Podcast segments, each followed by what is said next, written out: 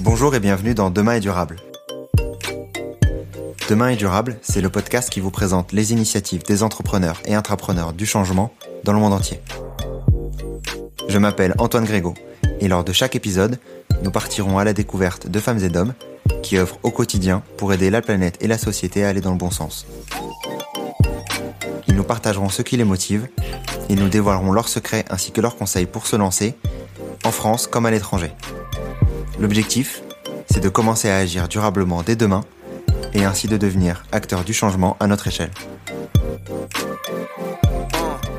Aujourd'hui, je reçois Pierre-Emmanuel Saint-Esprit, CEO de ZAC, une start-up qui permet aux particuliers et aux entreprises de participer à l'économie circulaire en facilitant au maximum la revente de leurs produits électroniques. Le bilan carbone d'un téléphone, par exemple, euh, est lié à 80% à sa production. Donc si jamais vous le réemployez et qu'il a une durée de vie longue, ça permet d'amortir ce bilan. Si vous l'utilisez deux ans et vous le balancez, euh, voilà, les 80% de sa production, si vous rachetez du neuf derrière, se retrouvent à nouveau, euh, à nouveau produit. Si vous voulez en savoir plus sur l'économie circulaire et son rôle à jouer dans le monde de demain, vous êtes au bon endroit. Dans cette première partie, nous avons discuté de nombreux sujets. De son parcours bien entendu, des bancs de l'ESSEC à Berkeley, avant de créer ZAC, de l'impact de l'électronique sur la planète et ses conseils pour la réduire, à ses explications sur ce modèle économique et les différentes lois mises en vigueur récemment en France. Je ne vous en dis pas plus, bonne écoute. N'hésitez pas à partager cet épisode autour de vous et à mettre une note 5 étoiles et un commentaire sur Apple Podcast si vous l'avez apprécié. C'est ce qui permet à Demain et Durable d'être visible de tous. Bonne écoute. Aujourd'hui dans Demain est durable, donc euh, j'ai le plaisir d'être accueilli par euh, Pierre-Emmanuel Saint-Esprit. Bonjour Pierre-Emmanuel, comment vas-tu? Bonjour, je vais très bien et merci beaucoup euh, pour cette pour cette interview et pour ce partage. Merci de m'accueillir au sein de vos bureaux, du coup dans le sentier. Je vais commencer par une question classique au sein de Demain durable. Qui est Pierre-Emmanuel Alors Pierre-Emmanuel est un jeune entrepreneur de 27 ans qui est passionné par l'économie circulaire. J'espère qu'on aura l'occasion d'en reparler un petit peu un petit peu après et euh, je suis papa euh, je suis papa d'une petite fille de 3 ans ce qui explique aussi peut-être euh, pas mal mes engagements puisqu'effectivement nous nous battons pour pour la planète de nos enfants. Donc d'où devient ce ce penchant pour justement se battre pour la planète de tes enfants? Bah, Tout simplement, au départ, il s'agit purement d'observation. J'étais effectivement à Berkeley avec mon, mon associé et nous souhaitions monter un, monter un projet entrepreneurial tous les deux. Et euh, l'idée de départ était d'aider les gens à se séparer euh, d'objets et de produits dont ils n'avaient plus l'utilité. Donc déjà, avant tout, l'économie circulaire, c'est du bon sens. Avant même d'être quelque chose d'assez écologique, c'est aussi quelque chose d'économique. On ne se sert plus de choses, comment s'en séparer facilement, comment euh, faire en sorte que ça profite à d'autres. et puis derrière, effectivement, toute ma génération, la tienne, qui, qui est aussi la tienne, est sensibilisée à cette cause écologique, à cette problématique du gaspillage, qui la plupart du temps aussi porte, enfin, est une problématique pour les pays pas forcément euh, développés, qui deviennent aussi les poubelles du monde. C'est tout un système en fait euh, petit à petit où on soulève le tapis qui est complètement absurde. Et au fur et à mesure, euh, j'ai pu découvrir voilà des penseurs sur le sujet, des fondations comme la fondation Hélène MacArthur qui sensibilisent beaucoup là-dessus. j'ai vu qu'il y avait énormément de voilà, de, de, de, pensée, de système de réflexion pour améliorer les choses. J'ai voulu me spécialiser là-dedans pour, euh, pour faire en sorte effectivement d'apporter ma pierre à l'édifice, sachant qu'en France et en Europe, on en est vraiment qu'au tout début de la réflexion. C'est encore quelque chose qui est très euh, une réflexion un petit peu de niche, et donc je pense qu'il y a énormément de choses à faire là-dessus pour pour la vulgariser, pour faire en sorte que ça soit un peu une problématique du quotidien pour tout le monde. Euh, tu as donc rencontré ton cofondateur à Berkeley en 2015, c'est ça? Exactement. Est-ce que l'idée est venue de, cette rencontre? Est-ce que tu avais l'envie de d'entreprendre avant Berkeley et est-ce que tu avais l'envie d'entreprendre en développement durable et en entrepreneuriat à impact plus particulièrement? Alors déjà, euh, quand je suis parti à Berkeley, c'était plutôt par curiosité. Euh, évidemment, la Silicon Valley est connue comme euh, l'antre de l'innovation ou autre. Donc je me suis dit, quoi qu'il arrive, un échange là-bas, un diplôme là-bas serait extrêmement intéressant euh, pour découvrir effectivement les entreprises de la Silicon Valley, les GAFA, les startups ou autres, découvrir un peu la mentalité, puisque lorsqu'on est à, à distance, c'est toujours plus compliqué pour vraiment sentir sentir les choses. Mais je n'avais pas d'idée particulière d'entreprise, je n'étais pas euh, euh, pour tous ceux qui hésitent et se demandent si vraiment ils sont entrepreneurs, je voudrais passer ce message. Je n'avais pas du tout décidé d'être entrepreneur depuis 15 euh, ans. C'était pas du tout une vocation, une passion. Il se trouve que je pense que ça correspond à, à quelques traits de ma, personnalité, mais c'est pas du tout quelque chose que j'avais programmé. Euh, et, par la suite, effectivement, j'ai eu un, déclic là-bas, puisque mettre les mains dans le cambouis, faire des tests terrain, aller discuter avec des potentiels clients, réfléchir à un modèle économique qui peut fonctionner, tout de suite, ça m'a ça m'a pris, ça m'a grisé d'une certaine manière, et j'ai eu envie de de, continuer. Après, c'est évidemment des retours en France, des, rencontres dans l'écosystème entrepreneurial, comme on, peut l'appeler, euh, des rencontres avec d'autres personnes, euh, des rencontres avec euh, des mentors, des experts qui m'ont donné envie vraiment de, de me lancer, qui m'ont donné confiance dans le fait de pouvoir tenter l'aventure entrepreneuriale, puisqu'on est quand même dans un pays où les dernières années l'entrepreneuriat a été très soutenu, ce qui est très agréable. Et c'est à ce moment-là que j'ai décidé effectivement de choisir cette voie plutôt qu'une voie euh, peut-être plus corporate, puisque j'avais fait une alternance en conseiller en stratégie. Et c'est là, à ce moment-là, que je me suis dit que euh, j'étais prêt à prendre ma part de risque. Et ce, ce sujet de d'économie circulaire, mhm. c'est euh, un domaine que tu appréciais avant, du coup avant cette le avant avant Berkeley, avant tes études Alors pas du tout. Je pense vraiment qu'on apprend euh, on apprend en marchant. Je suis pas du tout né dans une famille, euh, euh, on va dire à tendance Europe écologie les Verts slash peut-être ayatollah vert comme on les appelle aujourd'hui. Je dis ça évidemment avec beaucoup de respect. C'est plus un clin d'œil qu'autre chose. voilà, mes parents sont, enfin maintenant font le tri à la maison, mais ils sont pas du tout sur à la question. Mes frères et sœurs voilà, c'est pas qu'ils s'en moquent, mais c'est que c'est un sujet parmi d'autres, dirons-nous. Euh, de même, je viens pas ni d'un ni d'un milieu, ni d'un euh, de collège ou de lycée où j'en sais rien où les choses étaient particulièrement, enfin l'accent était mis là-dessus. Euh, mais on apprend en marchant, je pense, au travers de, rencontres, au travers de séminaires, au travers d'événements où on peut entendre effectivement des personnes qui ont travaillé durement sur le sujet. Ce qui m'a beaucoup plu en fait avec l'économie circulaire, c'est que ça réconcilie d'un côté l'aspect entrepreneurial, business, créer une société, créer des emplois, créer de la de la richesse partagée, euh, vraiment l'idée de faire du chiffre d'affaires, de, tenter des modèles économiques qui fonctionnent, et de l'autre côté, systématiquement d'avoir un modèle économique qui a l'impact en son cœur, c'est-à-dire qu'à chaque fois qu'on fait un euro de chiffre d'affaires, on fait du bien à la planète en même temps. Et ça, c'est, euh, alors comme je suis un, passionné, je suis un peu caricatural, mais j'ai l'impression que c'est l'économie circulaire est un peu le, le système, pas le seul système, mais le système principal qui permet de faire ça, puisqu'effectivement, euh, euh, donc en deux mots pour ceux qui sont pas euh, forcément euh, sensibilisés à ce domaine. Aujourd'hui, on vit dans une économie dite linéaire. On achète, on consomme, on jette on essaye de mettre un peu du scotch à la fin en disant qu'on recycle, en créant certains organismes, on pourra en parler derrière. Mais globalement, c'est comme ça que ça fonctionne. Et on a intérêt à produire énormément des choses à bas coût et pas de grande qualité pour pouvoir faire en sorte que le consommateur, lorsqu'il achète quelque chose, le jette rapidement pour en acheter de nouveau. C'est évidemment un système euh, extrêmement absurde pour la planète et absurde pour n'importe monnaie parce qu'on passe notre temps à consommer des choses qui ne sont pas durables. L'économie circulaire, c'est repenser tout ça en disant qu'on achète euh, un produit qui peut durer longtemps et pendant toute sa durée de vie, le produit peut devenir pas mal de choses. Il peut être réparé une première fois, il peut être transformé en autre chose. Euh, en tout cas, il faut qu'il dure le plus longtemps possible et qu'il soit utilisé sous un modèle serviciel, par exemple la location, la réparation, etc. Ce qui rapporte de l'argent, parce que c'est un service qui coûte de l'argent, plutôt qu'être jeté rapidement dans une décharge envoyée en Afrique ou en Asie, comme on sait que les pays développés adorent se débarrasser de, tout, de tous ces produits. Donc c'est vraiment cette logique-là qui m'a particulièrement intéressé. Elle est excitante intellectuellement.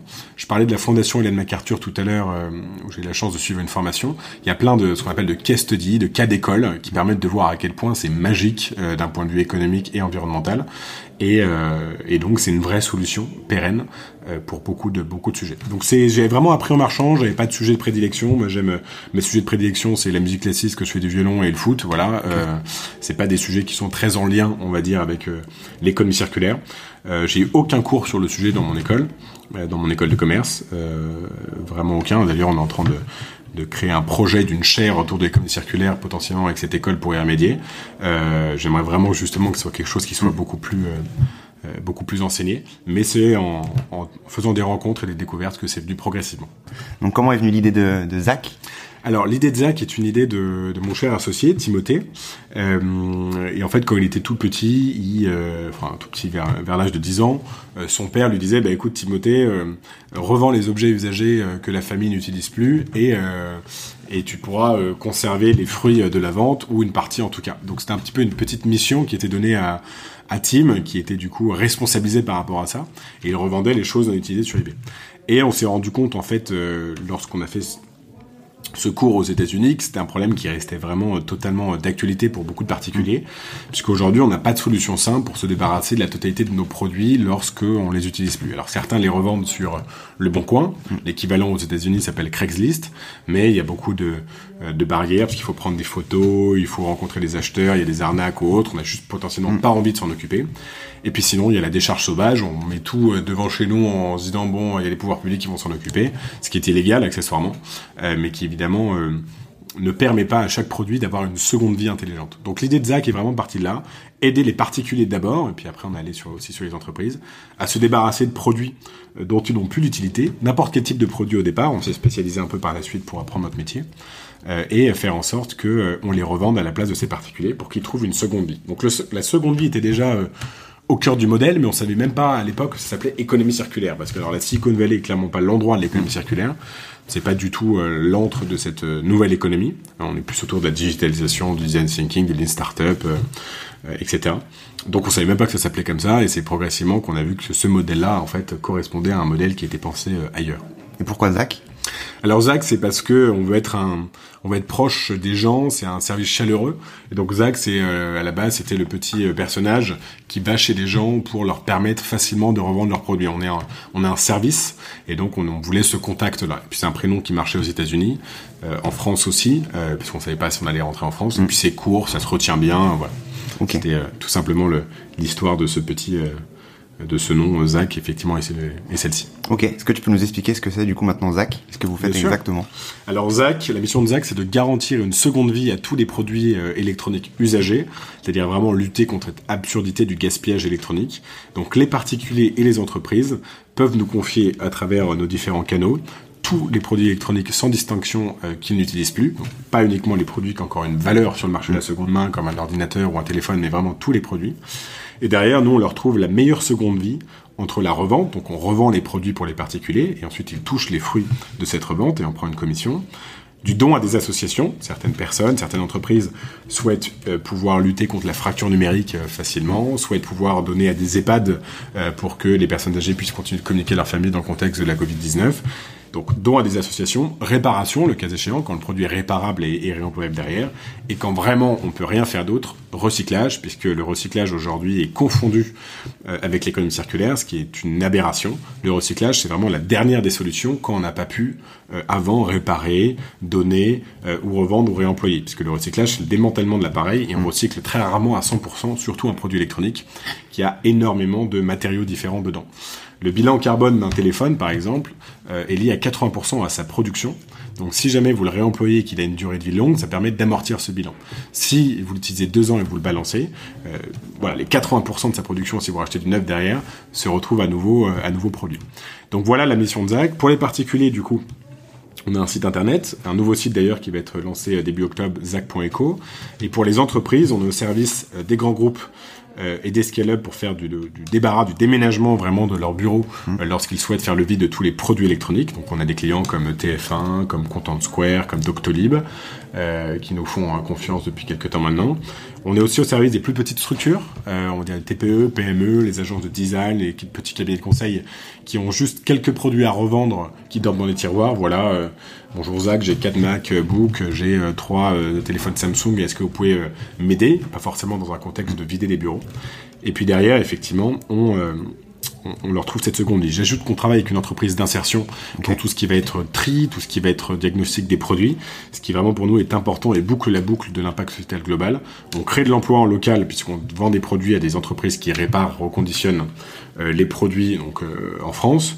On crée de l'emploi en local dans des entreprises d'insertion puisque euh, notre, notre, prestataire sur le sujet est une entreprise d'insertion. Et puis on permet effectivement le à tous ces produits électroniques de pas finir dans des dans des décharges. Tu parlais juste avant de la durée de vie d'un téléphone. Oui. Deux ans, tu dis deux ans, au bout de deux ans, euh, si on le jette, c'est un peu. Euh, la durée de vie moyenne, c'est trois ans. La durée de vie moyenne, c'est trois ans. Pour toi, on doit arriver à combien d'années pour se dire, euh, ça, j'ai fait le. J'ai assez usé mon iPhone Alors, il y a deux sujets là-dessus. La première réponse que je vais faire, c'est que malheureusement, ça ne dépend pas uniquement du consommateur. Euh, comme chacun le sait, nous on a commencé à travailler euh, sur les produits Apple au départ, puisque Apple est la marque championne de l'obsolescence programmée. C'est un secret pour personne maintenant. On est poussé à changer de téléphone. Chacun a déjà reçu euh, une demande obligatoire de mise à jour sur son MacBook ou son iPhone qui a fini par ralentir le téléphone. donc on s'est dit bon, il marche plus, mince, j'en change. On, on arrive à nous convaincre de cette manière que le téléphone marche plus, alors que c'est toujours le même bijou technologique qu'il y a 48 heures, mais le software, le logiciel logiciel interne est, euh, trafiqué tout simplement pour que le produit soit, euh, soit ralenti. Il y avait aussi effectivement le sujet du Touch ID quand euh, l'iPhone était réparé avec un Touch ID qui n'était pas original Apple, il y avait une erreur 404 qui apparaissait sur téléphone qui empêchait l'utilisation de l'iPhone réparé parce que c'était pas une pièce originale Apple. Donc tout un système qui est mis en place pour faire en sorte qu'on n'ait pas le choix à ce niveau-là. Euh, donc la première réponse, c'est que les particuliers ne décident pas de tout. Là, pas mal de marques commencent à se pencher sur ce sujet parce qu'elles n'ont plus le choix. Il y a une forte demande consommateur. Il y a aussi un sujet de réglementation. On pourra reparler du projet de loi, enfin de la loi économie circulaire de l'année dernière qui, euh, qui va être mise en application progressivement et qui euh, propose pas mal de choses sur le sujet. Mais avant tout, il faut, j'appelle les producteurs euh, et puis les distributeurs aussi à faire pression sur eux, tous les producteurs de matériel électronique, parce que c'est mon domaine mais ailleurs aussi, à euh, créer désormais uniquement des produits durables qui peuvent durer longtemps. La loi va mettre en place effectivement un indice de réparabilité, de durabilité, euh, c'est-à-dire que les consommateurs pourront choisir en conscience des produits qui peuvent durer extrêmement longtemps et arrêter d'acheter des merdes, désolé d'utiliser ce, ce terme, qui sont peut-être des bijoux technologiques mais qui vont durer automatiquement que deux ou trois ans. C'est indispensable de faire ça dès le départ, dès la production, ce qu'on appelle le circular design, designer des produits qui vont durer euh, très très longtemps et qui peuvent aussi devenir autre chose dans une seconde vie le jour où le produit est usagé.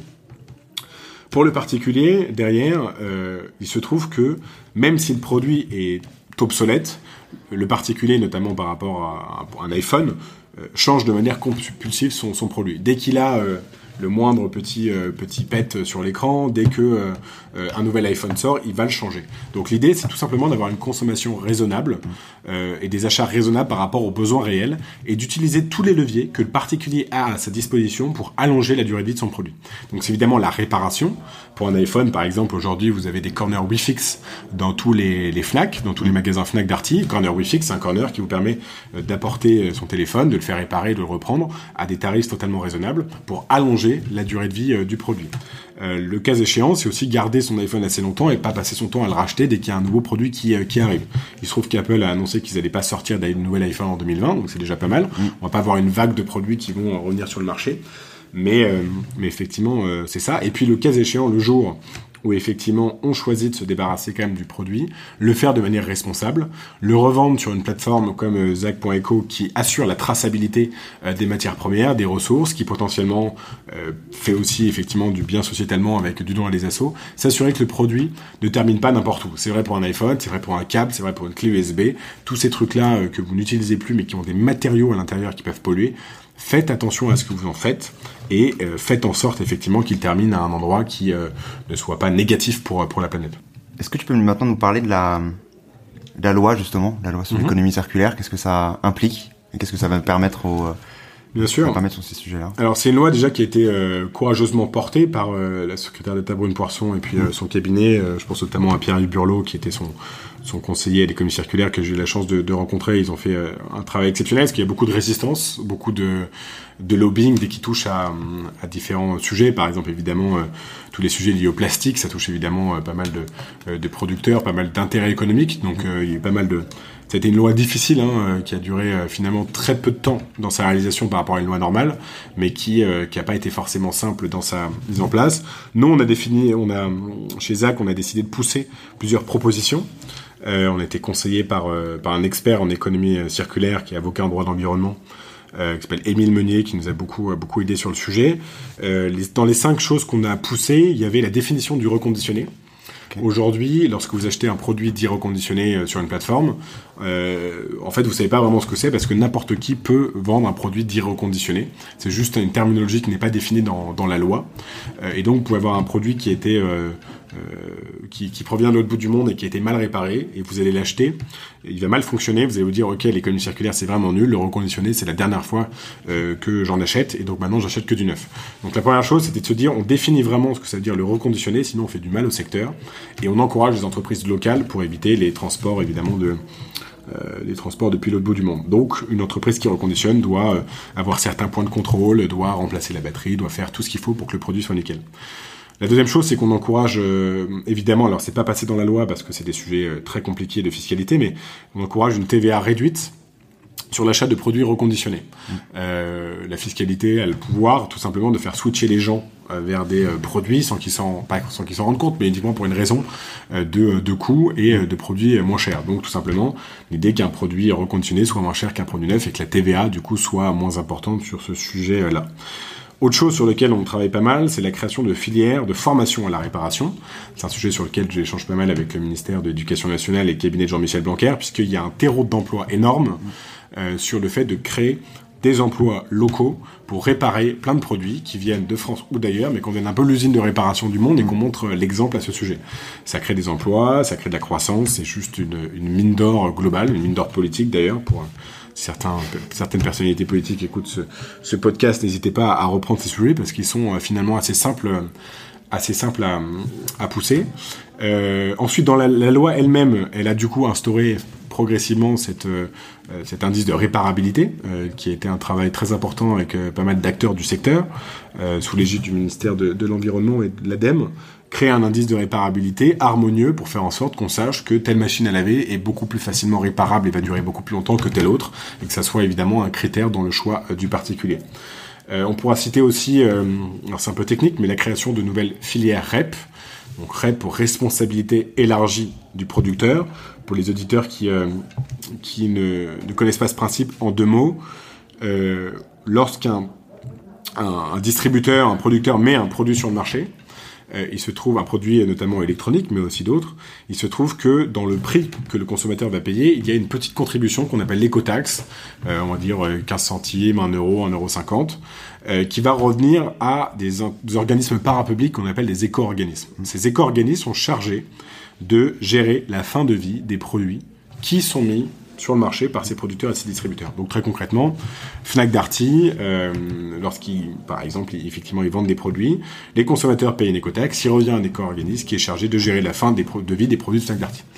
Euh, il se trouve que Fnac Darty est un très bon élève sur le sujet, donc c'est pas forcément le meilleur exemple à donner, puisqu'effectivement, ils font aussi beaucoup de choses par eux-mêmes. Mais, euh, mais en tout cas, voilà le principe des éco-organismes. Et la loi instaure euh, des, nouveaux, des nouvelles filières REP, donc des nouveaux éco-organismes. On peut citer par exemple l'exemple de l'industrie du jouet. Okay. Euh, le jouet pour enfants, on sait qu'il y a différents types de jouets. Moi, qu'on choisisse euh, un jouet en plastoc qui va durer deux jours ou un produit euh, en bois, euh, produit en France, réparable et accessoirement un peu plus éducatif mm. qu'un truc pourri en plastique, c'est important que le consommateur soit averti des deux sujets et c'est important d'avoir une filière qui permette derrière le recyclage de ces produits. Donc voilà quelques exemples de choses qui sont mises en pratique par la loi. Il y a beaucoup de choses aussi sur la lutte contre le plastique, qui est réaffirmée d'ailleurs par un plan de relance puisque l'ADEME et l'économie circulaire ont eu quelques une partie du plan de relance. Euh, pas assez à mon goût, mais c'est déjà ça. Et la lutte contre le plastique est effectivement euh, citée comme un sujet majeur. Pas forcément supprimer le plastique, qui est un, en fait, c'est mal compris, mais c'est un avantage dans certains cas, mais avoir un plastique plus recyclable, un meilleur plastique, et puis penser toutes les alternatives lorsqu'il y en a euh, au plastique. Voilà un petit peu, évidemment, je ne cite pas euh, la loi de l'ensemble ensemble parce qu'elle est très complexe et il y a énormément de, de sujets, mais ça, ça essaye d'amorcer une transition vers une économie circulaire comme quelque chose d'un peu plus un peu plus fluide, un peu logique. Et puis il faut que ça s'harmonise au niveau européen, parce qu'évidemment si la France toute seule agit, ça servira pas à grand chose. Les plus gros pollueurs sont pas, enfin la France n'est pas le plus gros pollueur, très très loin de là. Et donc il faut effectivement essayer de montrer l'exemple. Moi je milite pour que l'Europe devienne un peu l'usine à déchets du monde, qu'on devienne le prestataire de traitement des déchets du monde entier, mais de manière intelligente et de manière évidemment euh, positive pour l'environnement. Ok, on va revenir sur l'Europe juste après, mais je voulais d'abord parler de d'autres sujets euh, qui, qui m'intéressent aussi. Qu'est-ce que tu penses toi de ton côté d'un autre sujet qui est la 5G Alors, la 5G, alors déjà je, je je peux pas dire que je suis pas du tout un expert. C'est le, mm. l'écologie numérique ou autre. Euh, J'y connais pas grand chose. Je connais des gens qui connaissent pas mal de, de choses. Je pense par exemple à la fabuleuse speaker Inès Leonardi, Digital for the Planet, qui maîtrise très bien le sujet. Mais je me suis forgé un petit avis qui vaut ce qui vaut. J'ai l'impression que la 5G euh, cristallise le débat hyper manichéen entre euh, euh, ceux qui sont contre la 5G ne veulent pas de progrès, et de l'autre côté, ceux qui sont pour la 5G, euh, on n'a rien à faire de l'écologie. Euh, moi, on m'a expliqué que la 5G avait des, des, des, applications incroyables, et même sociétalement parlant, euh, typiquement, effectivement, pour faire de, pour pouvoir opérer à distance dans des aires médicaux, dans des zones rurales, qui vont pouvoir avoir accès à des prouesses technologiques grâce à la connectivité permise par la 5G. C'est un exemple tout bête où je trouve que c'est très utile sociétalement. Donc, j'ai l'impression que d'un point de vue industriel, ça a des usages extrêmement euh, pertinents, à partir du moment où c'est encadré. Par contre, d'un point de vue, euh, sans paraphraser du tout euh, Eric Piolle, euh, d'un point de vue particulier, j'ai l'impression que ça va servir pas à grand chose, puisqu'effectivement, je pense que ce n'est pas une bonne trajectoire de permettre euh, de télécharger encore plus rapidement un film ou autre. Enfin, je dis, on s'en hmm. fiche, le particulier n'en a pas besoin. Donc j'aurais tendance à dire, aujourd'hui, mon, mon humble avis, c'est de développer la 5G, mais de le réserver à des usages industriels en le développant uniquement du coup sur des parties du territoire où il y a des usages industriels caractéristiques pour permettre de faire en sorte que la France ne décroche pas d'un point de vue technologique, puisqu'il faut innover. Il faut. Euh, enfin, moi, je suis pas du tout un adepte de la décroissance, parce que je.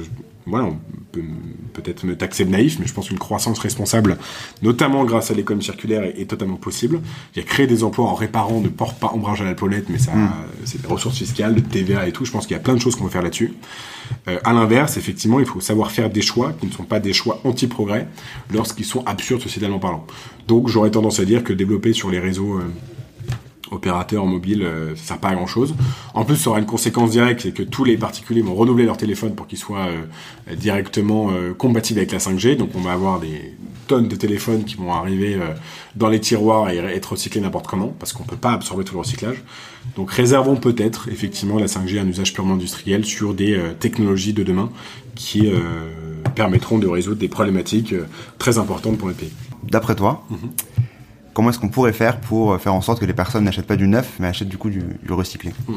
Alors, je pense qu'il faut respecter toutes les sensibilités euh, dans le pays et de manière générale, et qu'il faut tout simplement se dire que la, majeure partie des concitoyens ont conscience que l'écologie est quelque chose d'important, mais qu'il faut totalement respecter aussi tous ceux qui disent que euh, avant tout il faut effectivement euh, travailler pour boucler les fins de mois et que euh, entre guillemets c'est pas le sujet numéro un sur la table et, euh, et donc d'une certaine manière on n'est pas prêt à faire des énormes concessions euh, pour l'écologie c'est juste un fait on peut être persuadé que l'écologie comme je le suis, est quelque chose d'extrêmement important, mais il faut écouter toutes les personnes qui veulent y arriver d'une manière différente. parce que si on n'y arrivera pas, ça va uniquement braquer la société, et puis ça ne servira à rien. Et donc, le corollaire direct, c'est de dire, il y a une méthode pour arriver à une neutralité carbone, pour arriver à une consommation plus responsable, qui n'est pas celle de matraquer des euh, arguments du type ça c'est bien, ça c'est mal. Et ça, c'est le prisme économique. Mmh. Tout simplement, euh, c'est le côté un peu libéral qui parle, mais on peut organiser les choses, organiser les choses d'un point de vue euh, fiscal, organiser les choses d'un point de vue réglementaire, pour que les gens aillent vers une économie plus responsable, euh, sans avoir l'impression de faire des concessions horribles tous les jours. Mmh. Évidemment, l'exemple de la taxe carbone sur le, euh, sur le, enfin, sur le carburant est un exemple hyper intéressant puisqu'elle a, elle a cristallisé les tensions, elle a fait évidemment reculer euh, euh, le débat sur l'écologie au calendrier grec euh, à cette période des Gilets jaunes, mm. puisque ça n'avait pas du tout été pensé d'une manière qui permettait de, de faire monter le pays dans, euh, on va dire, dans, dans, le train écologique. Donc toutes les mesures qu'on propose, et c'est la beauté de l'économie circulaire, elles sont compatibles avec la réduction des inégalités sociales, elles sont compatibles avec le pouvoir d'achat, elles sont compatibles avec la croissance économique, et donc elles sont compatibles avec une adhésion nationale. Donc l'exemple de la TVA sur le reconditionné est un très bon exemple. C'est effectivement quelque chose qui permet tout simplement d'encourager le pouvoir d'achat parce que vous allez acheter des produits moins chers, donc c'est-à-dire que les personnes qui n'ont pas les moyens de s'acheter des produits neufs en permanence vont être contente à ce niveau-là. Mm. Et vous allez encourager la consommation d'entreprises, euh, enfin pour des entreprises qui travaillent sur le territoire, qui créent des emplois en local. Donc du coup, vous allez au passage travailler sur euh, euh, sur la question de l'emploi. Et enfin, évidemment, ça a un intérêt écologique majeur parce qu'on arrête d'acheter du neuf et on arrête d'importer de l'étranger et de très très loin. Donc c'est un exemple bête, mais qui permet de réconcilier tout ça. Nous, chez Zach, l'expérience client qu'on propose, elle est fluide, elle est simple, elle répond au code du digital. Mm. Euh, l'idée au tout départ, je me souviens quand on était à, Berkeley, puis euh, lorsqu'on a fait euh, progresser la boîte en, France derrière, on disait c'est aussi ça de revendre sur Zach en un clic que d'acheter sur Amazon en un clic. Et on est fier de le dire. Ça veut pas dire qu'on copie le modèle Amazon, ça n'a rien à voir, mais il faut que ça soit simple, il faut que ça soit facile, il faut que les gens aient envie d'utiliser ce genre de service et que d'une certaine manière, ça soit pas vu comme quelque chose de compliqué. Et là, on a on aborde un sujet qui est pas simple, c'est le sujet de la désirabilité pas facile à dire, un, deux fois, désirabilité de l'économie circulaire. Aujourd'hui, on parle de déchets, de recyclage, de tri, c'est moche, on imagine des, tonnes de déchets, etc. Personne n'a envie de s'en occuper.